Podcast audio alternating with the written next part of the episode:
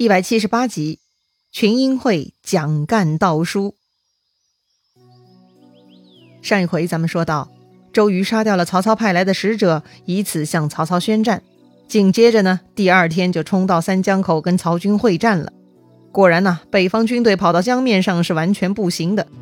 虽然之前呢也在人工湖里头操练了多日，但毕竟江上风浪大，完全跟人工湖的情况不同啊。所以呢，北方军士是一边晕船，一边被江东士卒射杀了无数，曹军是大败而归。第一仗呢，让曹军看到了东吴水师的厉害，曹操这边呢也不敢大意了，于是蔡瑁提议建立水上营寨，加紧操练。周瑜发现了曹军水寨，就亲自上门视察情况。此事呢，又再度刺激了曹操。哎呀，这个周瑜居然光天化日过来偷看，曹操是气坏了。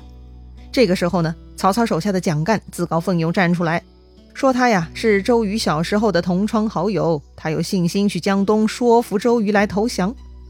要说招安呢，确实是曹操很喜欢用的手段。虽然他对蒋干说服周瑜的可能性是有些怀疑的，但曹操还是同意蒋干去试试。要说呀，曹操这回啊要倒霉喽！啊，怎么倒霉啦？嘿，请听我慢慢说。话说蒋干啊，跑到周瑜那儿出差，人还没见面呢，周瑜已经料定蒋干的来意了，所以周瑜啊，搞出了一大堆的花招，把这个蒋干的嘴给牢牢的堵上了，愣是没有给蒋干开口招安的机会。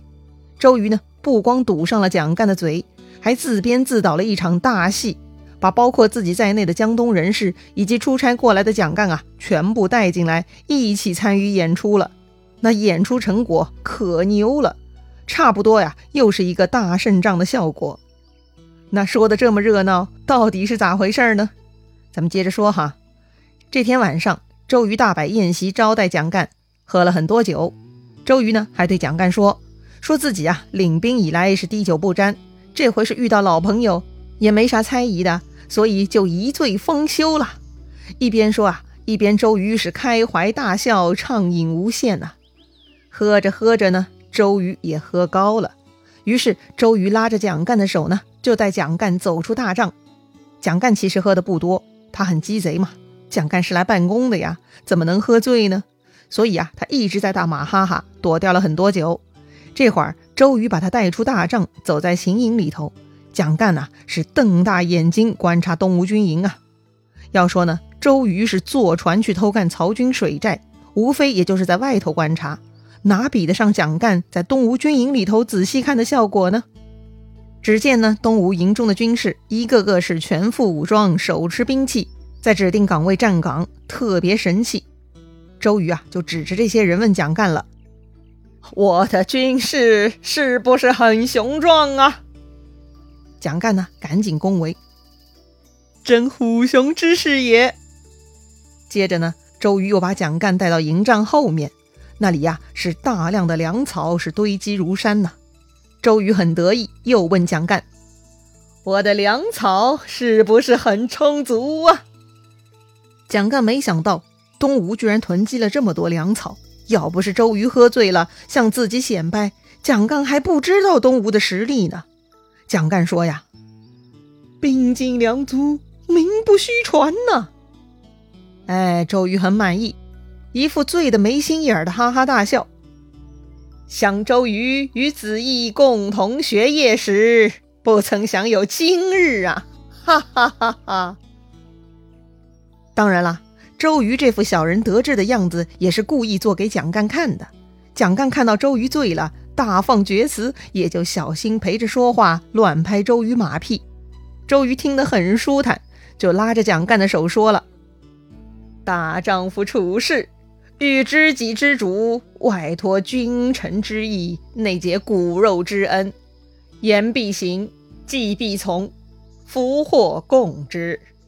假使苏秦张仪，陆贾厉声复出，口似悬河，舌如利刃，安能动我心哉？哎，这个周瑜在说啥呢？咱们这儿一一解释一下。前面一句。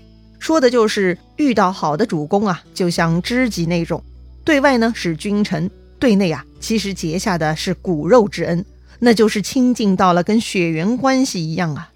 那么你说的话、献的计策，主公一定是听得进去的，大家就福祸与共了。这样的关系是牢不可破的。后面一句呢，周瑜提到了四个人名，分别是苏秦、张仪、陆贾、厉声。前两个苏秦、张仪，咱们已经介绍过了，是战国时期著名的辩士。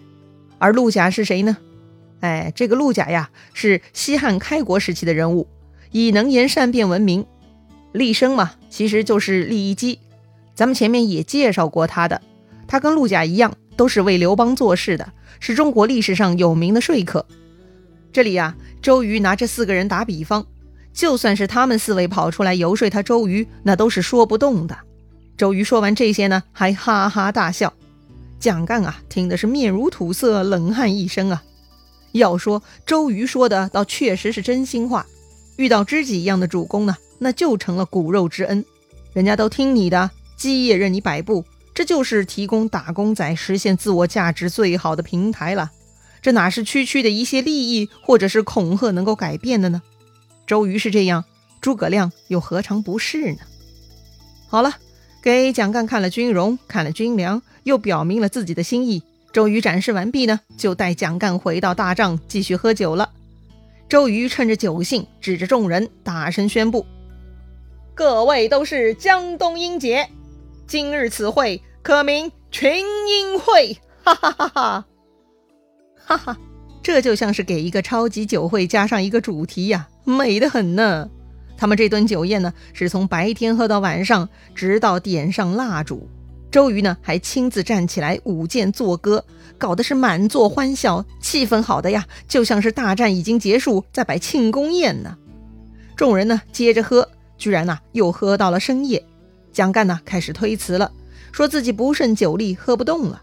于是周瑜下令撤席，众将领呢也就离开了。夜深了，得睡觉了。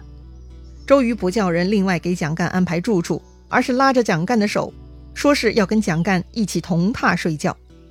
想来呢，周瑜跟蒋干曾经确实是好朋友，也是同窗共眠过的，所以嘛，久别重逢，还是一起睡吧。蒋干不好推辞，当然了，他也不想推辞。如果跟周瑜一块睡，说不定还能套出啥信息呢。于是蒋干呢就跟着周瑜进入卧帐。周瑜此时已经是酩酊大醉了，衣服也不脱，一阵呕吐之后呢，就直接躺下来呼呼大睡了。但蒋干是完全睡不着。一方面呢，他这次出差的任务还没有执行，看样子也无法执行，蒋干很头疼。该如何回去向曹丞相交代呢？另一方面，周瑜这一天向蒋干展示了很多东吴的实力，这让蒋干挺紧张的。这个时候正好军中打更报时，已经到二更了。于是全无睡意的蒋干呢就爬起来。哎，此时周瑜军帐中的灯啊还没有熄灭，趁着灯光呢，蒋干看到周瑜办公桌上堆着一卷文书，正好周瑜此时是鼾声如雷。蒋干索性啊，就爬起来偷看这些文书了。蒋干翻开一看呐，都是些往来书信，但是其中有一封很特别，封面上写着“蔡瑁、张允景封”。哈，周瑜的桌上有蔡瑁、张允的信。蒋干大惊，偷偷把信打开看了一遍，大意就说呢，蔡瑁、张允啊是迫于形势才投降曹操的，其实啊，他们恨透了曹操。如今呢，已经想到办法将北方军队困在水寨之中。一旦有机会啊，就会砍下曹贼的首级献给周瑜大都督的。哦，原来如此啊！怪不得第一仗跟东吴对打，曹军大败，原来是蔡瑁、张允这两个二五仔搞的鬼呀！哼，这个信息太重要了。蒋干是赶紧把信藏到怀里，接着呢，他还想继续翻看其他信件。但这时候，床上的周瑜翻了个身，蒋干赶紧熄灯睡觉，不敢再搞出动静了。蒋干怀里揣着信，小心肝呐是咚咚的跳着，也睡不着啊，心里还在盘算下一步到底该怎么办。这个时候呢，周瑜啊又开始含含糊糊的说梦话了。周瑜呢喊着蒋干的名字，说呀，几天内他就要让蒋干看到曹操的首级。哎呦！蒋干是勉强答应了一下，周瑜呢又重复了一遍，说他呀要给蒋干看曹操的首级。哎，说着说着呢，这个周瑜啊又自己睡着了。蒋干心想啊，日有所思，夜有所梦，看来确实周瑜跟蔡瑁、张允勾结，想谋害曹丞相啊。这个周瑜做梦都在想要曹丞相的人头呢。这蒋干想着想着呢，人也累了，就睡着了。大概快到早上四更，突然呢，有人进入大帐跟周瑜说话。哎，应该呢是周瑜的手下。蒋干突然呢就被这些动静给弄醒了，但是蒋干憋着，假装睡觉，趁机呢偷听他们说话。这个时候，蒋干就听见周瑜问那个手下：“自己的旁边怎么睡了个人呢？是谁呀？”那个手下呀就提醒周瑜说：“那是都督您的好朋友蒋子义呀，您咋忘记了呢？”哎，显然周瑜昨晚喝多了，断片儿了，都不记得蒋干睡在他身边了。然后呢，就听见周瑜很懊恼的在自言自语，似乎是在担心他自己啊，昨晚喝醉后有没有说漏嘴。蒋干呢，心中暗喜，确实昨晚周瑜说了很多，嘿嘿。紧接着呢，就听那个手下对周瑜说：“江北有人来了。”周瑜呢，赶紧打断对方，让他小声一些。然后周瑜呢，又凑到蒋干边上，喊蒋干的名字。蒋干是假装睡着不答应。接着呢，蒋干就听到周瑜跟他的手下呀，轻手轻脚走出了大帐。这时候啊，蒋干是竖起耳朵仔细听，果然听见外面有人在说话，好像是在向周瑜报告，说是张允、蔡瑁二位都督说了，眼下没有下手机会，不拉不拉的。后面的声音很轻，蒋干是听不清楚了。不多时呢，周瑜又从外面进来了，又来喊蒋干。蒋干呢，还是不答应，继续蒙头装睡。然后周瑜也就放心的睡了下来。